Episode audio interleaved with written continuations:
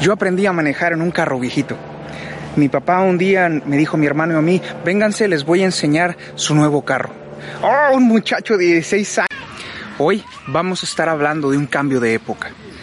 En cada cambio de época suceden cosas que son difíciles de experimentar.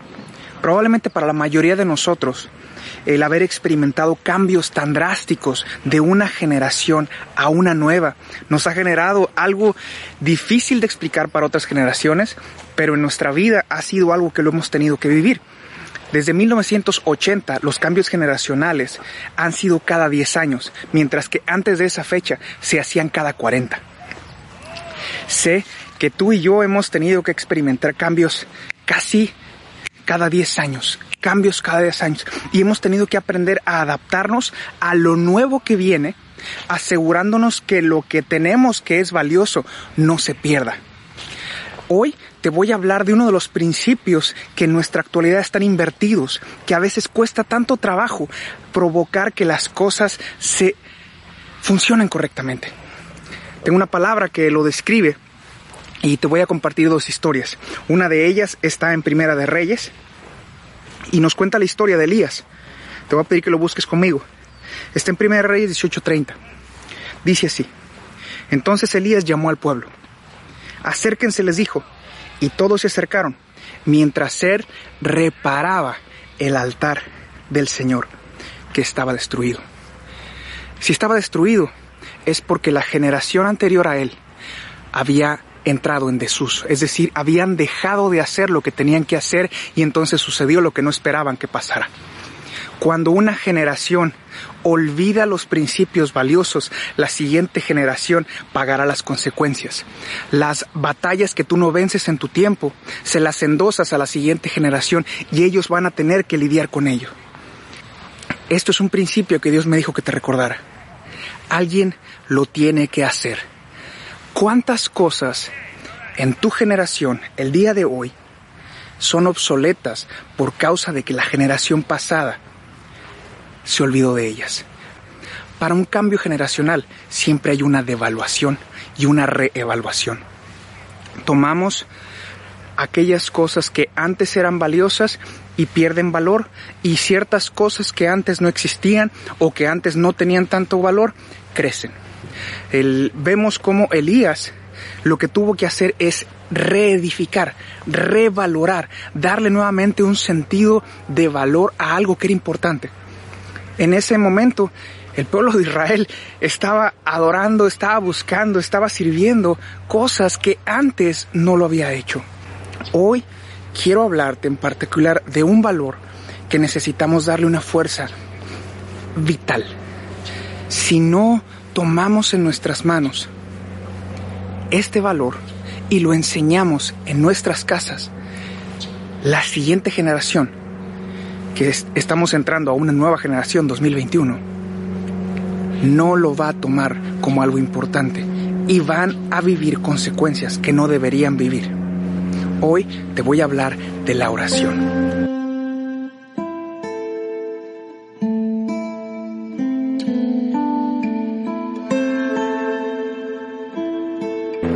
Hechos 10 de en adelante dice así.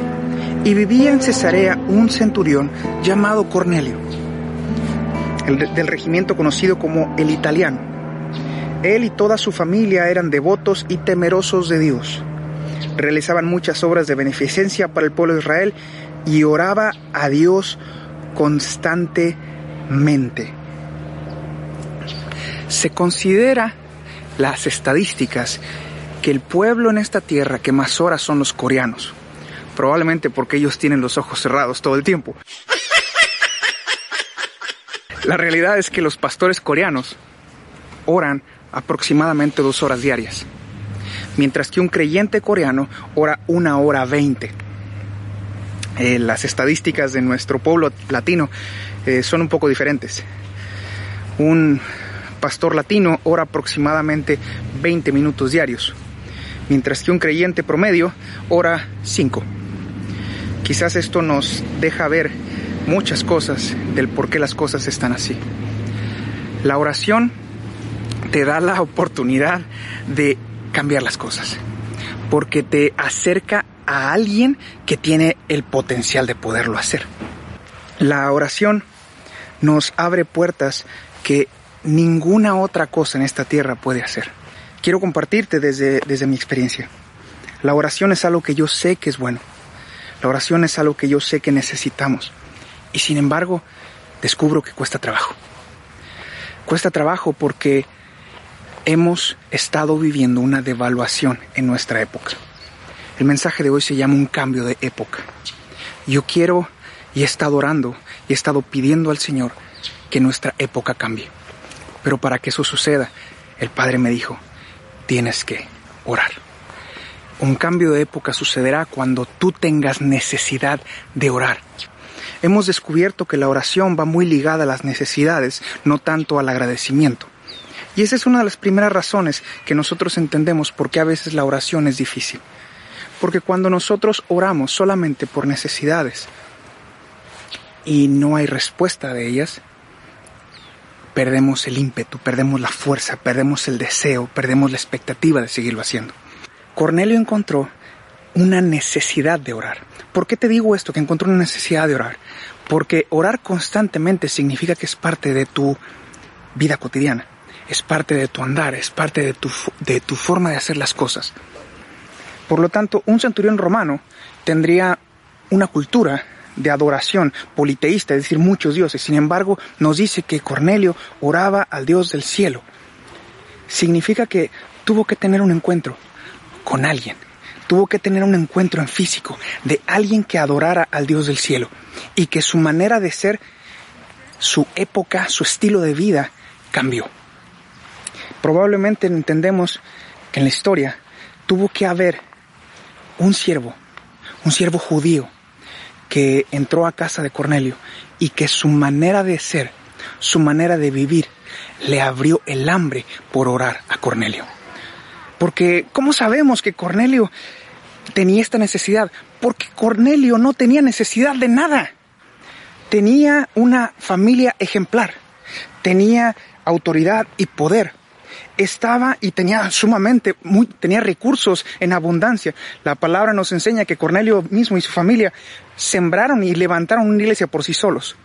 Cuando los principios del reino se establecen, comienza una devaluación una devaluación de aquellas cosas que para ti son importantes y empiezan a perder valor para empezarle a dar un sentido y revaloración de cosas que tienen un mayor estatus, una mayor condición. Jesús nos dijo, cuando él hablaba de la oración, busca primeramente el reino de Dios y su justicia y todas las cosas vendrán por añadidura.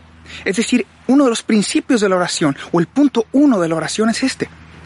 Busca a Dios y las cosas te van a buscar a ti. Hoy tenemos un valor invertido porque hay muchas personas que buscan las cosas esperando después que Dios los busque a ellos. ¿Cómo puedes saber que una persona es pobre a menos que alguien rico se pare junto a él?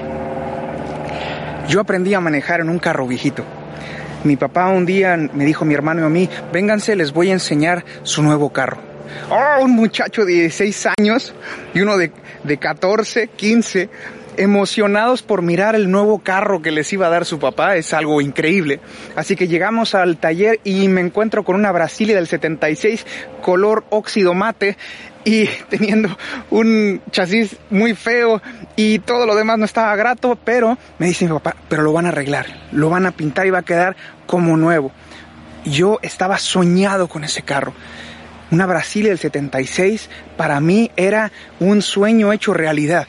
Así que después de unos meses de que lo arreglaron, el carrito quedó maravillosamente. El carrito estaba en condiciones óptimas para poder salir a andar. Le llamamos la ratona. Ese carrito fue increíble motor de bocho. Para los que en esa época nos tocó, sabes que cualquier cosa se podía arreglar en uno de esos carros. De repente yo iba manejando y el acelerador se quedaba atorado. Así que yo tenía que bajar, levantarlo para que no nos fuéramos a ir de lleno. Pero cuando tú tienes esa edad y tú descubres lo que es la capacidad de manejar, yo sentía que estaba manejando un carro último modelo. De hecho, me acuerdo haberle puesto mi Walkman y dos bocinas porque no tenía estéreo. Y entonces yo tenía, que traer mi bazooka ahí de sueño, ¿no? Todo era maravilloso. Hasta que descubro el 300ZX de la Nissan. Y lo veo saliendo nuevo, con un color rojo. dije. Una persona no sabe qué tan pobre es hasta que un rico se para junto a él. Un esclavo no sabe cuán esclavo es hasta que un libre se para junto a él. Por eso la palabra dice que nos ha hecho nuevas personas, nuevas criaturas, para que cuando una persona se pare junto a ti se dé cuenta de lo que le hace falta, de lo que necesita y del lugar al que puede llegar.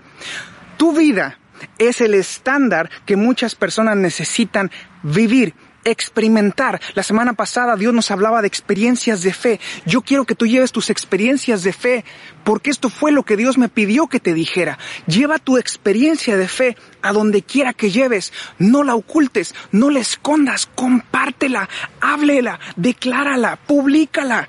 Porque hay personas que necesitan conocer lo que para ti es una realidad, lo que para ti es algo cotidiano. El cambio de época en tu vida y en la mía va a suceder. Esto es un pequeño test. Cuando tu corazón tenga necesidad de orar, no cuando tu corazón ore por la necesidad. No estoy diciendo que esté mal.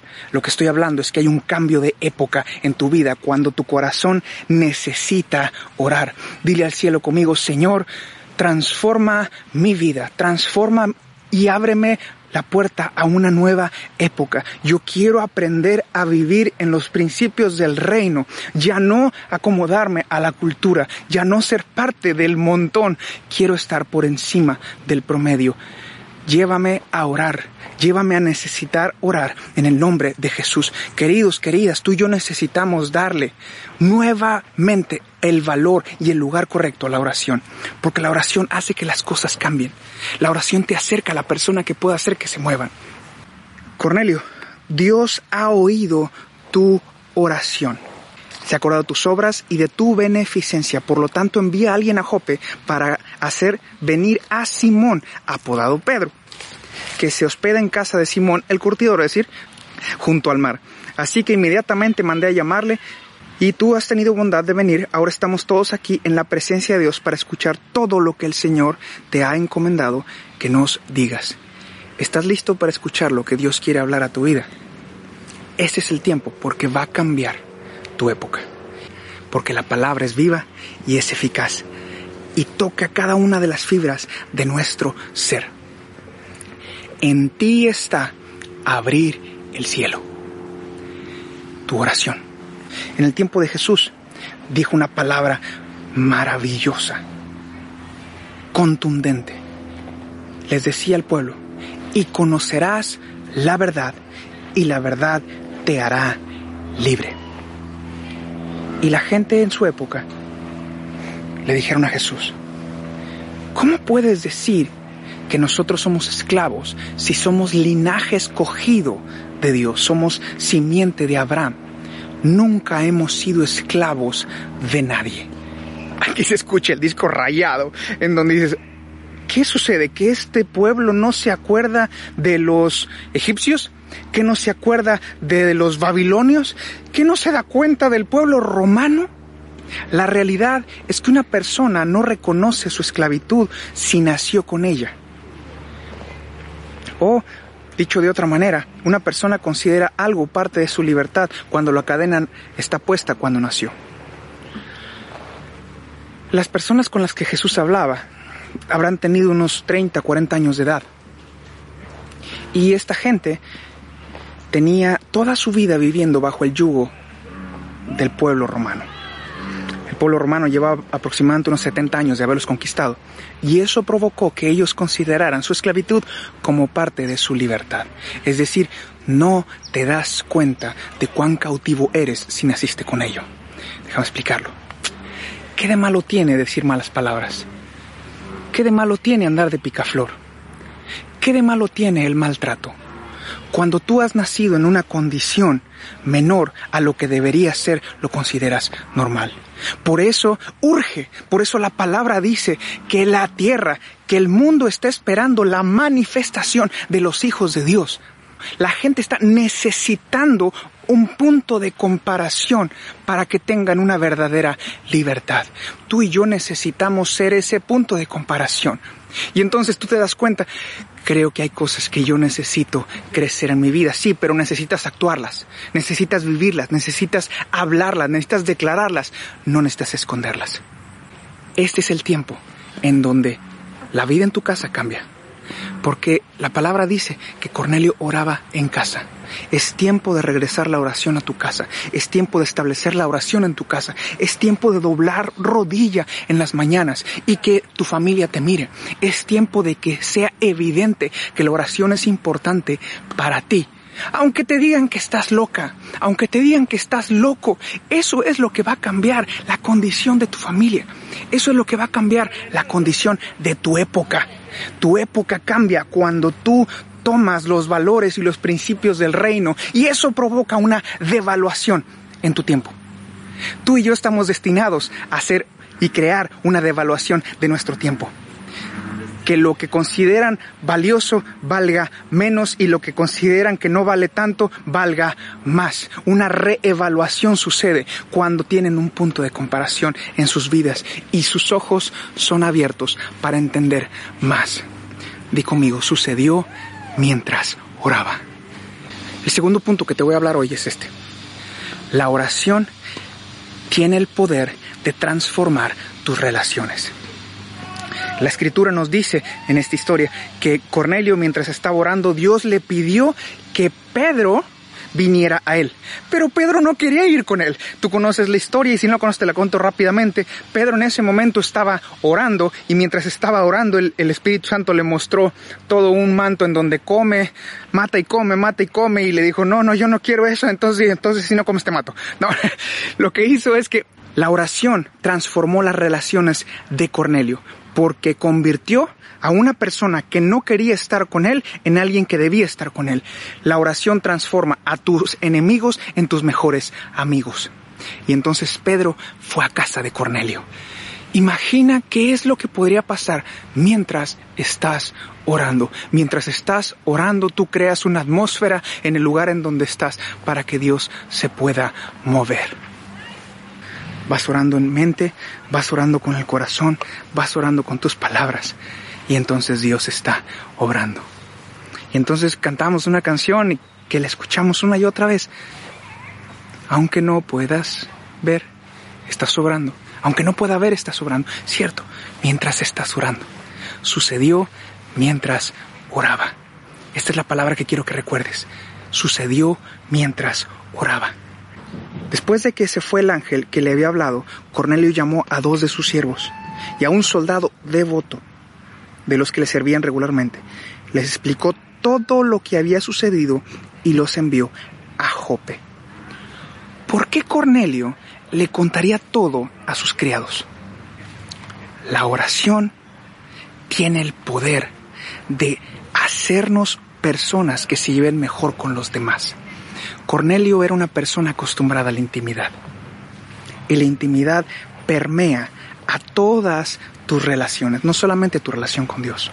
Cuando una persona ha aprendido a orar, cuando una persona permanece en intimidad con el Padre, habilita al cielo a contarte cosas que antes no te podía contar.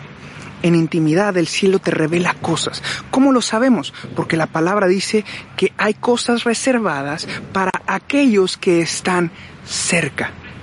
Dice a ustedes no se les oculta nada, les dijo Jesús a sus discípulos, sino ustedes se les está reservado que les revele todo.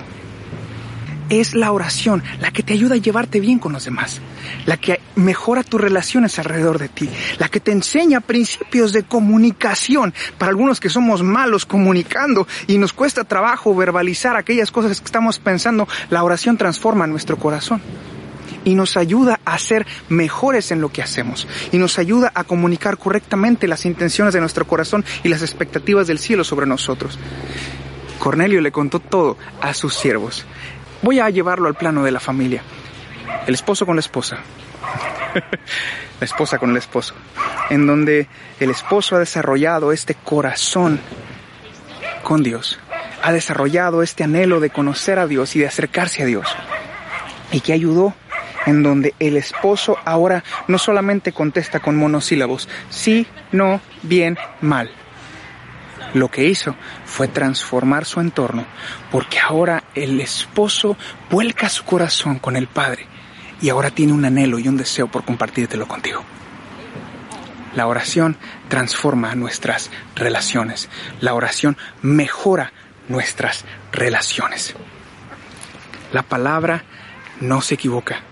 Hay un principio que tiene que moverse una vez más en nuestro corazón. Necesitamos darle el valor a la oración, el lugar correcto. El vencido lo que necesita para que la oración pierda valor es que en tu tiempo, en tu casa, comience a entrar en desuso. Y la siguiente generación lo considerará obsoleto. Cuando la oración no se ha convertido en parte de tu naturaleza, en parte de tu vida, en parte de tu hacer, y no de tu quehacer, sino de tu añorar, la vida en tu familia va a cambiar. Y la próxima semana te voy a compartir cuál es el principio, qué es lo necesario para que tu corazón añore, necesite orar. Así que por favor no te desconectes y nos vemos la próxima semana para escuchar este mensaje. Pero quiero terminar declarando sobre tu vida que un cambio de época viene. Un cambio de época se aproxima. Un nuevo amanecer va a despertar mientras oras. Señor, en el nombre de Jesús te doy gracias porque todas las cosas están sujetas a ti. Y dado que todas las cosas están sujetas a ti, tú tienes todas las respuestas. Y mientras nosotros nos acercamos, Señor, y aprendemos a disfrutar de vivir en comunión contigo, tú te haces cargo, Señor, de las cosas que a nosotros nos generan ansiedad, nos generan depresión y preocupación. Porque tú lo puedes todo. Señor, haznos una iglesia que necesite orar. Haznos una iglesia que disfrute el orar. Haznos una iglesia que sea parte de la oración nuestra vida cotidiana. En el nombre de Cristo Jesús te damos las gracias y te bendigo. Te doy gracias por escuchar el mensaje y te animo. Ora, porque sucedió mientras oraba. Que el Señor te bendiga y que tengas un excelente día.